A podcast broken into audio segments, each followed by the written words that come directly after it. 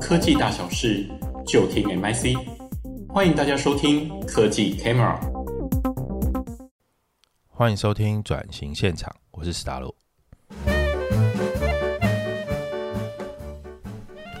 下集跟赵总聊了一个比较尖锐的话题，我们来聊最近前一阵子啊，就嗯吵得很凶的，就是。书到底是不是要有一个统一定价制？哈，主要也是通路的造成的影响。嗯，这件事情啊，当然是很早以前就有听说这个通路为王这样的说法。就我对食品业是比较熟啦，的确，就是你只要把东西做成 罐头、做成饮料，然后甚至是把农产品做包装，嗯，要接触到消费者，你必须还是要透过通路。那这个通路呢，就会有比如说比较大的哦，统一。全家、Seven，呃，对不起，统一、全家，还有家乐福，甚至大润发、全联，我、这几间都是很大的通路。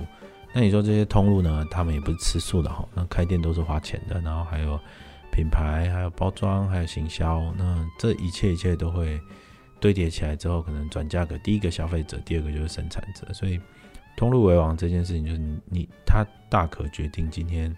我要我的咖啡是上金车的咖啡呢，还是继续上我们统一的咖啡呢，或者是上别家的？所以这件事情就基本上等于掐住了生产者这个很重要的一个命脉。书啊，呃，这些书商、出版社，它也作为一个内容的生产者，而这内容的生产者也会碰到同样的困境，就是我的通路就是掐住我了。你看，像以前实体通路为王的时候，金石堂碰到了成品就很辛苦。那下一件事情就开始书这个出版社会因为成品的一些哦、特殊的行销活动，或者是他们的需要求去改变自己的压缩到自己的获利，然后改变自己的出版形式。那下一个 generation 就开始你会碰到，哎，成品跟，成品跟这个金石堂都碰到了博客来，然后就被打得哇哇叫。那哎，好在成品透过这个生活品牌、生活风格的卖场就开始赚到钱哈。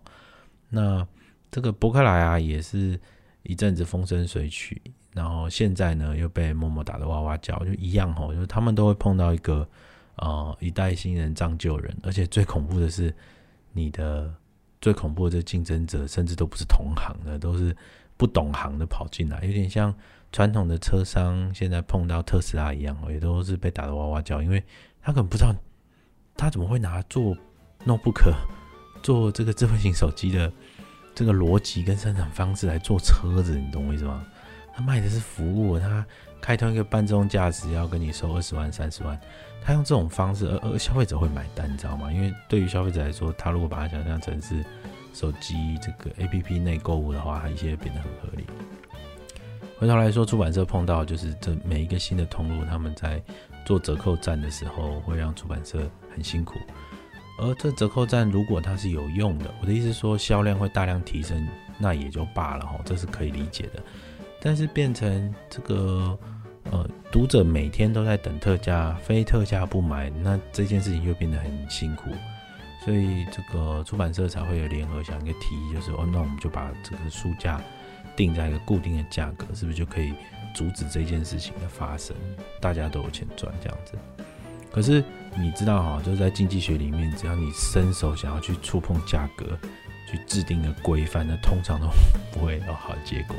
千万不能去干预市场，干预市场在长期来说都是苦果啦。对于生产者，对于消费者来说都不是好的事情。那你看啊，像赵总其实也很了解经济学，可是为什么？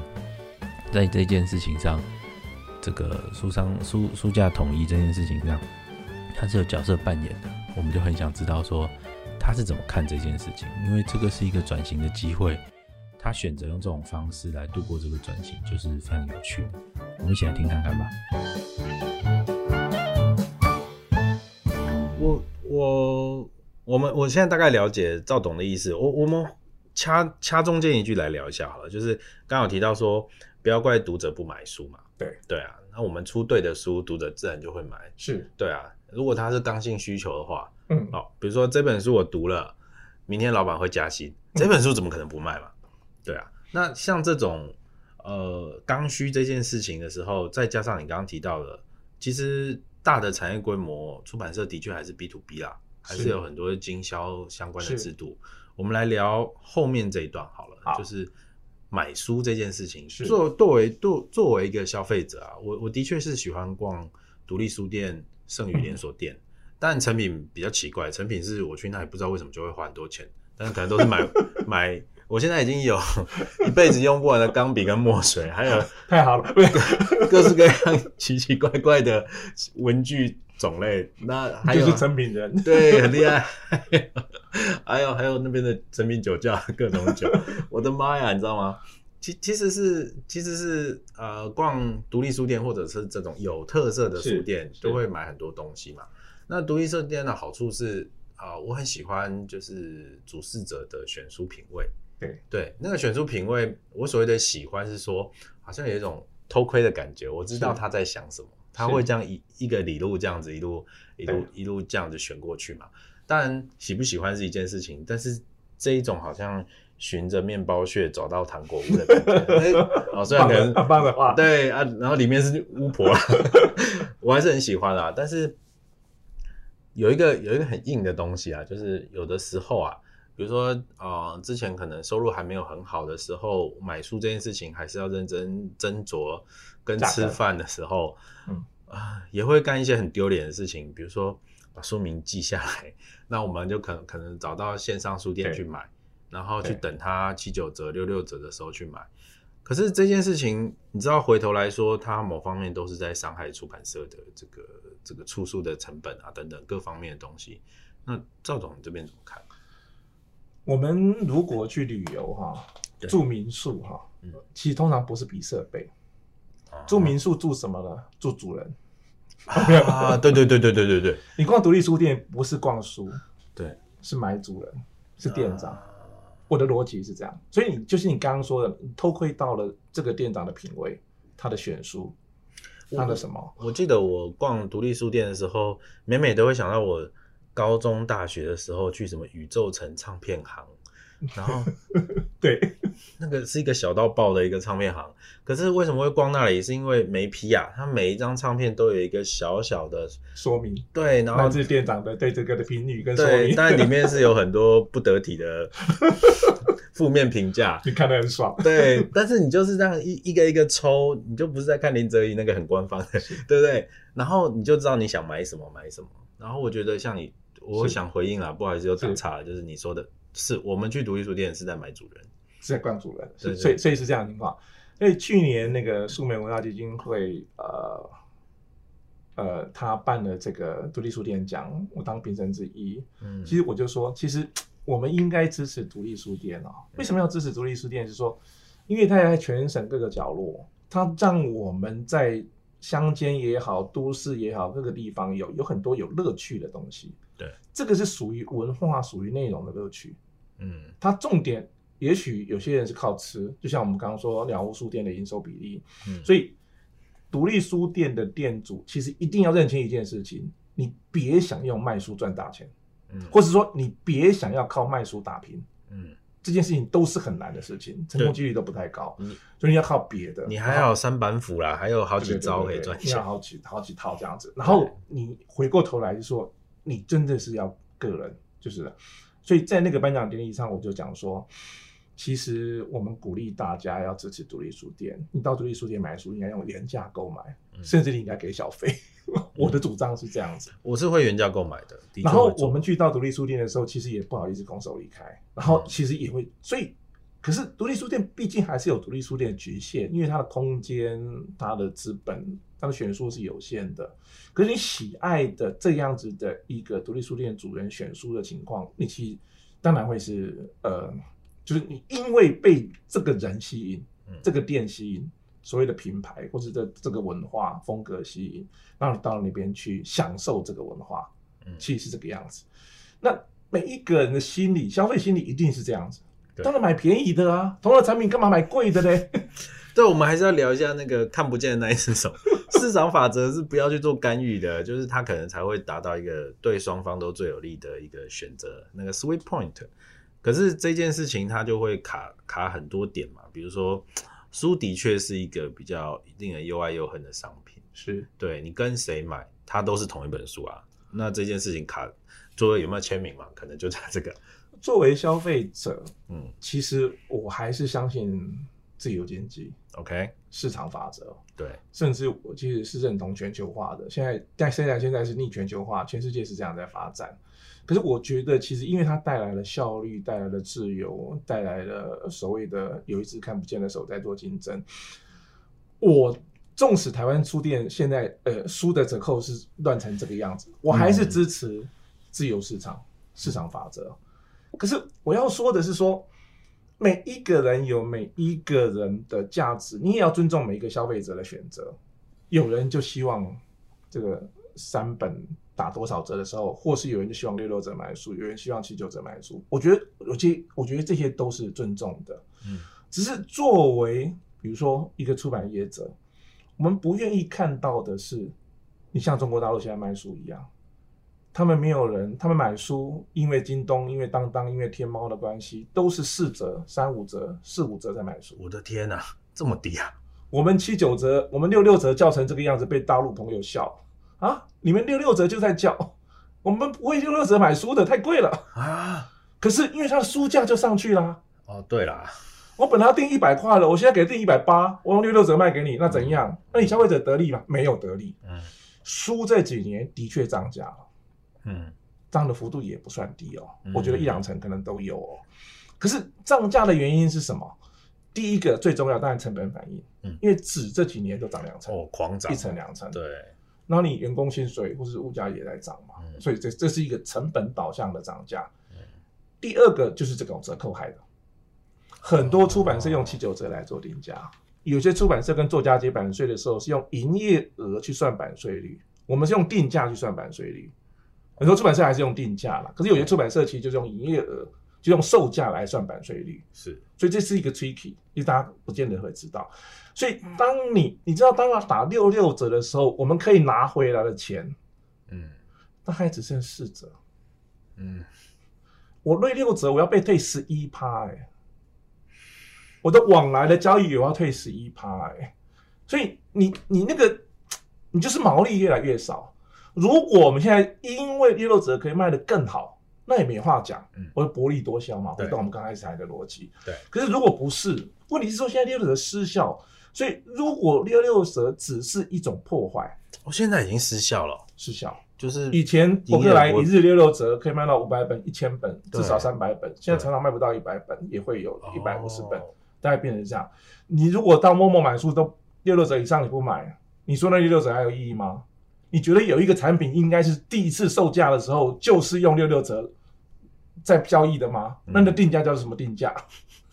对不对？对任何产品都一样，不是只有书这个样子啊。我懂你意思。所以我的意思说，如果我们常态性是因为这样子，当然书价涨价最大的一个原因，其实是因为以前的书随便卖两千本、三千本，现在就只能卖八百本、六百本、五百本。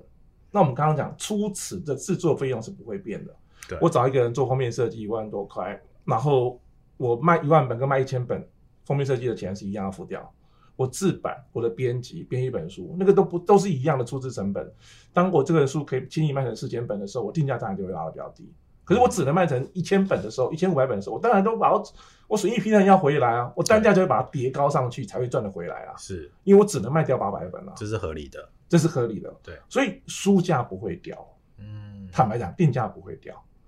就会变成这样，因为这三个因素推升了这个书价。那回过头来，为什么我们反对六六折？不是反对六六折，是反对常态性六六折。因为常态性六六折，就回到刚刚说了，中国大陆四折在买书啊，老天啊，一个产品出去只只能用六六折买，或者是五八折、五二折在买，那这市场不就坏了吗？这坏了谁得利？消费者有得利吗？没有啦，这样子坏下去，我们只好用六六折的定价来做书的定价。我懂你意思。最后一本消费者，你以为赚到便宜？没有，瓶装书都破千了，你吃亏。我们以前不太敢定四百块以上的书，对。现在四百块的书很普遍，很普遍，甚至到六百都有诶。对啊。因为你加上一个翻译费，你加上一个预付版，所以一些翻译的书，你其实卖三百，现在很少看到两百二的书，两百六的书，没有这种书了。那解决这件事情的 solution 制定标准，制定一个公开的的这个售价会是好的吗？呃，这其实坦白讲是有争议的。说图书定价制这件事情，呃，全世界也不是那么多国家用，但的确有人用、欸，哎，的确有人用，欸、这我也觉得很有趣，而且也有人用了以后又后来又废了没用。对啊，然后比如说荷兰，荷兰他们只保护荷兰语的出版品，哦，因为他们不保不保护，哦、他们就是让有市场。英国是用了又废嘛，又废，那、啊、就变成是这个样子的情况。嗯、所以，可是问题是说，我的我的逻辑是说。当他律无效，当自律无效的时候，我们只好靠依赖他律，因为在这个结果，因为现在是新书一上去就被打六六折，嗯，而且这六六折是我们要吸收的。但如果他自己去卖，其实也许，可是我们如果不愿意配合，我想它的成本变得很高，可能对吧？所以有没有一种可能是说，最主要是不要把价格变成认知错乱？嗯，我们现在没有七九折不太买书，嗯，当然我们支持独立书店，我们可以用一百折。所以你喝一杯水，在五星级饭店跟一个小吃店，嗯，其实不一样。对，你到一个饭店，我们现在很多人觉得要水喝水还还是不用付钱，可是到很多饭店喝水就是要付钱，水费是有的，是是有的。对，对，所以所以你就你你就回来就是说，定价这种的认知，购买的认知，应该是在建立一个怎么样的生态系里头。图书统一定价也不是不能改变定价，因为它有新书效期的问题，它有折扣幅度的问题。所以，比如说它是呃一年内的书不能打，新书上架六个月不打折，或者说它最多可以打到八折，或最多可以打到九折。所以赵总意思是说，它其实是一个它有弹性的、啊，它是弹性没有到那么破坏性而已啊。对，很缜密的一个系统，它可能需要很多配套、很多但书去维持这件事情。是，那这个需要公司。哦啊，这个不可能是业者当联合的共识，因为业者联合的共识事实上是违反公平交易法，所以这也是为什么说文化部或是数位部，因为因为网络商店是数位部管，现在破坏价格的是网络商网网络网络书店。那回来是说，大家最主要是说，我站在出版业的立场，我们能不能说不要把价格的购买的认知错乱成这个样子？那其实还是。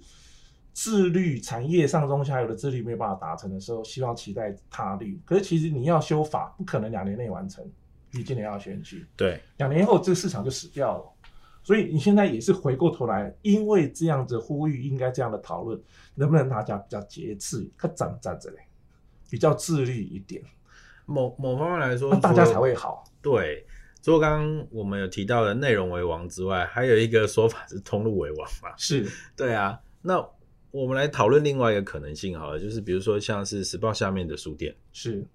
时报的线上购物，是。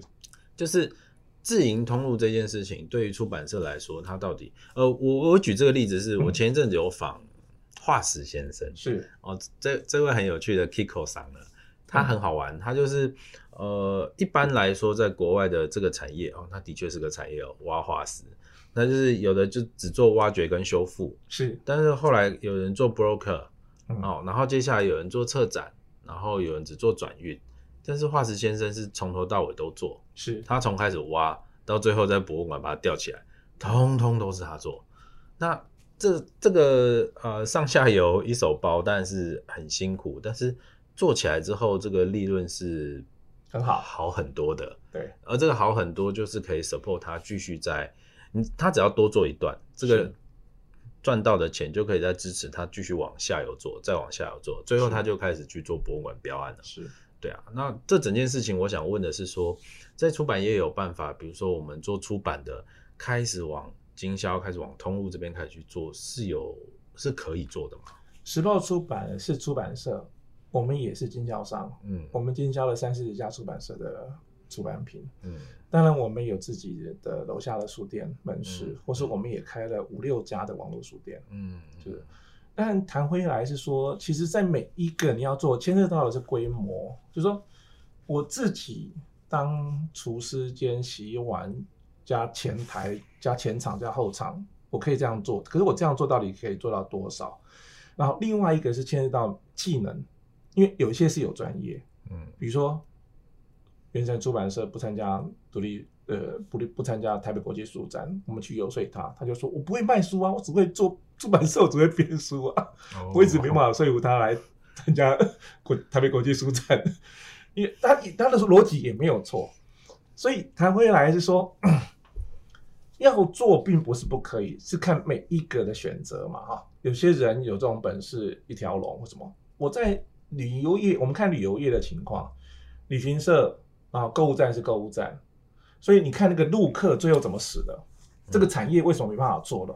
嗯，大陆来台观光，为什么很多旅行社其实不会有赚到钱？因为钱被谁赚走了？他们自己开了，被自己开的人赚走了。对啊，他们一条龙，而那一条龙是谁？香港人。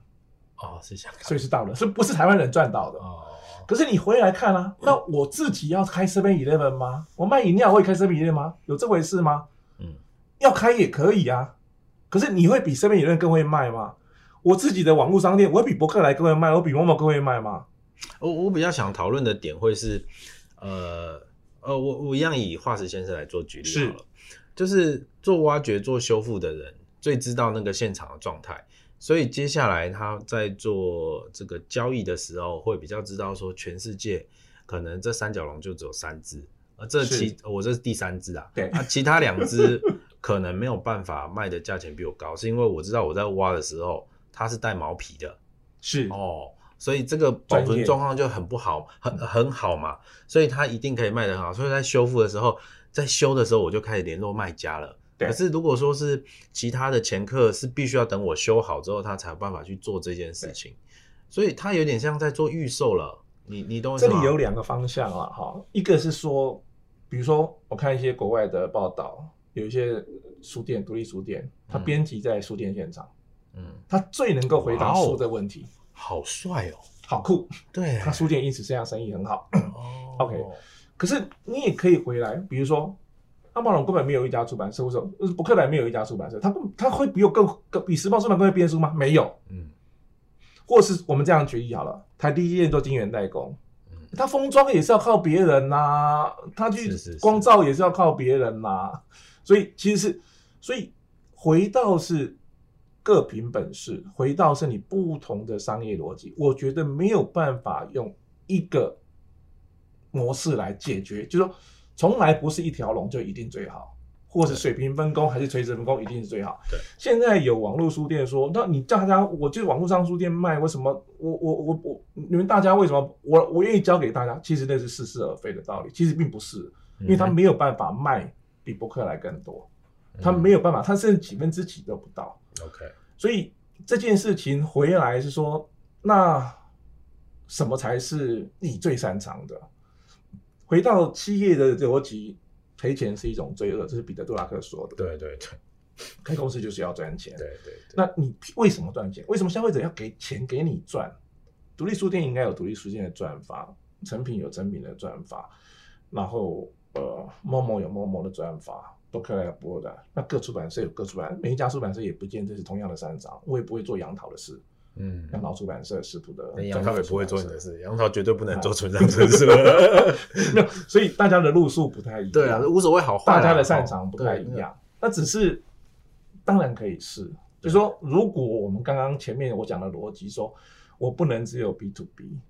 我不能只有靠编书的生赚着编书的钱，我可能要非书的生意，不是做来自于书的生意。是我来自于也许是销售的生意，也许有来自标案的生意。现在很多杂志其实靠的，因为广告不行了，那个发行不行了，他们很多是做活动转型。对对对对对，转线下转型。哦、那这个转型转型大有必要，嗯、不能守住打字机，是要守住内容，然后不能只守住图书。往内容产业走，我觉得这是大有必要。可是书不要放弃，嗯、书也不是呃，我常常讲一句话是说，我们大家都希望追求南海市场，嗯，南海策略，南海市场就是说那里没有竞争对手，你跑到那去就是为王了，不是吗？嗯、可是这里有个有个陷阱哦，那里没有竞争对手，搞不好是那里没有市场。对，就非洲人不穿鞋那件事情，就是一样的情况。所以我的逻辑是说，如果你可以在红海竞争的很激烈的市场称王，你也不一定要到南海啊。是啊，是。或者说，其实我们红海也要，南海也要。嗯，就是你必须现在这个是多人工，或是都要要分散风险。你左手要赚到钱，右手也要赚到钱。我会想到那个三得利这间公司，就有点像这样，就是他的啤酒公司哦，赔钱赔四十年。然后我觉得这件事情是很恐怖的事情啊，哈。然后当他终于赚钱的那一年的时候，就是整个公司从社长先生，一直到他们的总酿酒师，每个人都抱在一起哭，哭到哭的好丑哦，可是就是哭了，因为他们终于赚钱了，转亏为盈，终于是黑黑字了。可是，在就是三得利的母公司为什么可以 support 这件事情？是因为威士忌公司赚钱了，是哦，三得利的那个威士忌赚翻了，所以他们就靠它来养。那这件事情再回头来看，威士忌公司其实也赔了四十年，但是那时候是有其他公司在在赚了。那现在啤酒公司赚钱了，他们就开始养其他的，对，养下一个赔钱，但希望不要赔那么久了。其实它是一个呃，这个怎么说啊？就是你要先有一些前期的投资嘛，然后才有可能呃含含泪收割嘛，哈，欢喜收割啦，哈。那我想问的比较是。呃，可能不是那么沉重啊，是可能在 SPA 的呃下半年，或者是说明年大后年，呃过了选举或怎么样，稍微中长期一点的这个转型的方向，或者是你们未来想要做一些什么很新的事情，比如说我看到这个摄影棚兼录音室，我就觉得嗯，SPA 不一样，很酷哦。任何企业其实没有办法为过去而活，因为过去已经过了。是，你一定是希望为未来而活，嗯、就是未来可以持续，或者现在可以活得下去，那未来还继续存在。那以现在的呃世界的变化节奏，其实已经很难用十年或四十年来养，所以现在四年都很长，搞不好只有四个月，嗯、或是半年、一年的节奏节奏在变化。嗯、所以你至少要看到半年后或是一年后能不能存在。嗯，或是获利是这样的解解读，所以你的节奏是这样。对时报出版来讲，其实我们一年比一年，我们的我们是上市公司，报表都是公开的。我们印我们维持同样的财财务的报酬，EPS 可以做到差不多一块。可是其实每一年是越来越辛苦，我们也知道。那如果你问我说转型的做法，其实有两个大的方向。一个方向是说，我刚刚说的转型，就是我怎么样从图书产业转成内容产业。嗯，这件事情是大有必要。可是我们刚刚也讲过，嗯、这东西是从森林跳到海里，就是隔行如隔山的。隔行如隔山。可是你中间必须要有你的嫁接，或是你的学习，或是你的赌注，或是你的投资，投资，或是你的就是。补习费，你就是你要你你这个你这这个是不得不的，你必须就要走。那做这件事情，另外一件事情就是说，其实数位是大有必要啊。就是说，我们现在内部在推知识管理，我们内部在做 CRM，我们引进新的系统，或是说我们影音设备这个部分，我们其实也在投资，或是说我们过去会做影音的制作，可是其实我们没有花力气在频道的经营。哎、欸，这很重要啊，这可能是最那这也是学习来，这也是学习来的，就是我们已经做了三年了，结果拍的影片没人看，那是怎样？要养几个 KOL 了？没有，那所以我们花了很多给 KOL 的钱。不不，我不一定养 KOL，可是可是可是需要有 KOL。我需要，我的意思是你们要自己长几个出来。对对对，也许对了，也许，或是说我让作者。长起来，OK，签长约的作者，因为作者以前也许不需要，对，可现在作者也需要变成是这样子。我说现在卖书人设也很重要啊，议题也很重要，不止卖内容而已，就是不只是卖作品，还卖作家这样子，还要自带流量，还要自带流量就变成是这样。所以我们老还是一样，不止 B to B，我们要 B to C，OK，我们要做飞书的生意，飞书的生意这两件事情，其实数位转型是大有必要。然后我们一定要往内容产业走。我们也曾经想过，我们说开玩笑是卖无鱼子，其实不是卖无鱼子。我们要从核心出发，内容是我们的核心。如果我的内容不只变现在图书，嗯，这样对价关系，有没有在其他的对价方式可以继续再保？也许是课程，也许是活动，也许是会员，也许是不同形式的影或音。比如说像我们，呃，财经情报研究所，智策财，是我们就是会卖那个贵贵的。很厉害啊！没有没有，我的意思是说，因为大家有需要啊。对对对啊，那个那个都贵贵的，但是的确是那个是对他们来说价值极高的，知识的价值很划算。对，他买的很划算。对，所以你到底是卖一个一百块的东西卖一万个，然后可以有一百万，还是你一万个东西 卖一百个人，你一样有一百万？对，还是你一百万的东西只要卖一个人就好，就一百万。可是坦白讲，一百万的东西跟一万的东西跟一百块的东西都不一样。对啊，OK，我我我觉得，呃，时报在做这一块的时候啊，我我我自己觉得，比如说像是不同不同呃影音频道、影音渠道或者是平台的经营模式，这个不一样这件事情的确是挺挺磨人的齁。是，对啊，因为他们的演算法这件事情又在又是掌握在他手上，然后还有说，比如说短影音、长影音，他们在这些事情，这个这个。剧本或者是分镜的逻辑，通通都不一样啊！这件事情变化很快，对啊，跟做内容又跟做书啦，我不要说做内容，跟做书就很不一样，他就挺麻烦。你就想说是直接聘一群人来弄，还是说弄一个子公司来弄，还是怎么样？我们都不排斥。我们其实，在做书的选择上面，没有限制说同仁们选哪一类的书，或是有时候有时候我就说，我们故意又蓝又绿又红又白，连政治立场我们其实也没有没有。这这不能编，这不要选比较好。然后人家说，哎、欸，你很有勇气出这种书。我说，台湾出版是出版好处就是不需要有勇气啊，因为我们出版自由啊，我们言论自由的地方啊，啊其实是这个样子啊。啊所以你不不需要出书，不需要勇气，好不好？就是你觉得该出就出了，嗯、就是这个样子啊。然后回到这件事情上，不管是内部的人聘进来的人。或是只是外部的，或是我们付钱给人家的合作，或是中间有怎么样子的合作关系，是淡的，或是二一天做五的三七分的，其实我们都不排斥。所以包括并购呃这个运营团队也好，内容制作公司也好，或是频道经营经营者也好，其实我们都是开放的。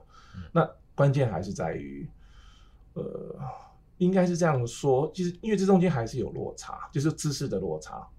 OK，我们过去有时候我们还是有一些局限，有些时候是要人家来教我们哦，或是人家来告诉我们。那这一切，我觉得最好的解答还是消费者，还是市场，就是说顾客决定了最后的终端行为。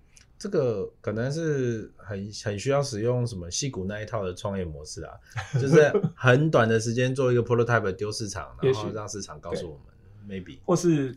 以前人家跟我说：“你书啊，老人家五岁以上才看书啊，那些人才读书啊。”我说：“没有，书就是要卖给年轻人，就是卖给二十几岁、三十几岁的人。我觉得年轻人才会冲进来买书。而且，其实我们未来在哪里？德国的社会学家在讲趋势研究，趋势怎么去做有信？因为趋势你很难，未来你不知道怎么来嘛，哈。他们德国社会学家直接这样直接这样说：趋势在哪里？就回去要问你的小孩。”嗯，因为你小孩长大，你就决定了未来的趋势，它就是趋势，它就是趋势 所以一定要相信年轻人，要相信读者，要相信市场，然后呃。作为内容的，也许媒合，或是 editing，或是协助制作的人，我们在中间找到一个平衡的模式。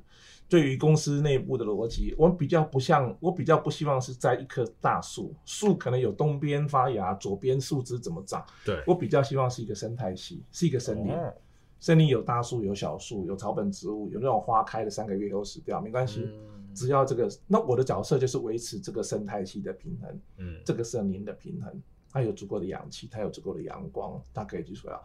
那风水轮流转，你真的，我们也的确发生这样的事情，就不知道今年轮到哪一个风水，哪一棵树，哪一个树木长得特别好，特别旺。然后我们的好处是因为我们还足够大，所以我可以分散风险，是是。尽管天气这么不好，然后我们。今年我罩你，明年他罩你，是是是，我们轮轮，有时候真的不知道轮到哪里，不是排班的问题，对，是因为我们有足够的品相，但我们什么都有，就是我们什么真的都有，我们就是。台湾难得就是全品相的出版社，单一品牌全品相的出版社，对，对，对，我们基本上是唯一，而且每个都很强啊，从摄影机 没有啦，生活风格很硬的硬，很硬的那种哲学哦。我们只是胆子比较大点，然后还承受得住，可是其实也必须很快转型，不然是是难以为继。好，我们今天的访谈应该就说在这里，赵总，我们一起跟大家说再见吧，谢谢，谢谢。好啦，我们今天的节目就进行到这啦。如果喜欢我们的节目，欢迎订阅、按赞、留言，还要给我们五星评价哦。我们下次再见啦。